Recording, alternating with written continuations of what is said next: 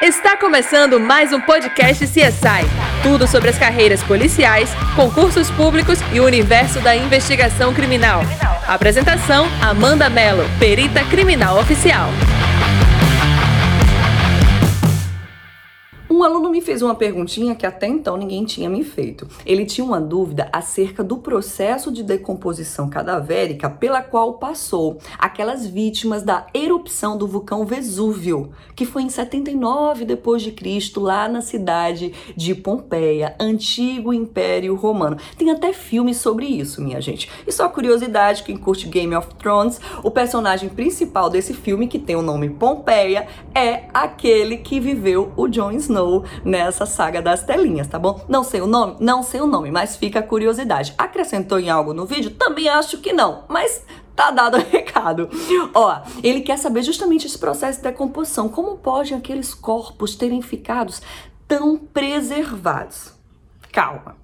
Não é bem assim como você está pensando. Não foi o processo de decomposição que deixou aqueles corpos, sabe, naquele formatozinho, formatozinho que estão até expostos em um museu. Não, aquilo ali foi consequência da deposição de cinzas sobre aquelas pessoas que morreram em decorrência da erupção do vulcão. Vamos lá, a cidade de Pompeia, ela não ficava tão próxima ao vulcão. A cidade de Herculano, sim, ficava muito próxima. E lá a temperatura devido à erupção era tão grande, tão grande, na verdade, tão alta, tão alta, que as pessoas morriam instantaneamente.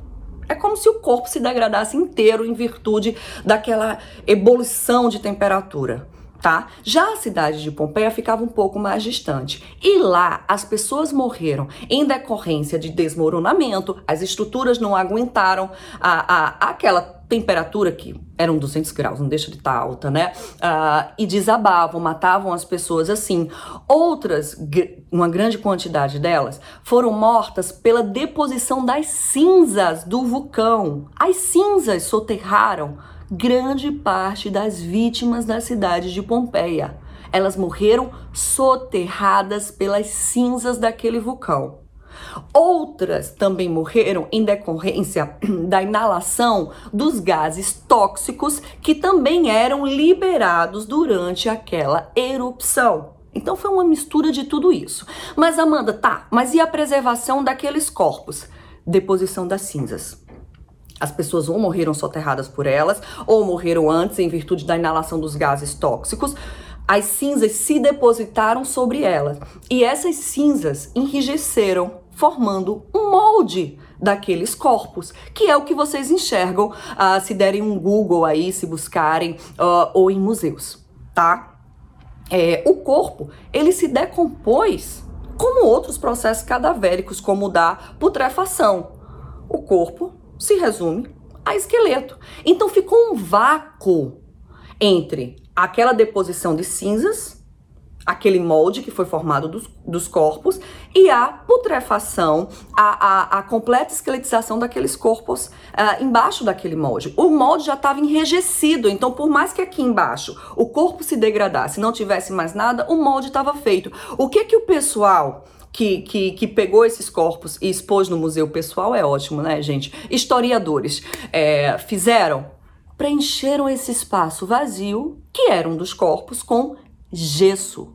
Então, o que você observa ah, nesses corpos da cidade de Pompeia são moldes feitas pela deposição das cinzas do vulcão sobre esses corpos e preenchidos com gesso, preenchidos justamente onde tinha corpos. Os corpos passaram por todo o processo uh, de putrefação cadavérica, uh, não restou nada deles e preencheram com gesso. É isso, entendeu? Então se conservaram, na verdade o que conservou-os foi o molde de cinzas e não corpo. Corpo não tem, tá? São cinzas e gesso embaixo. Conseguiu entender agora?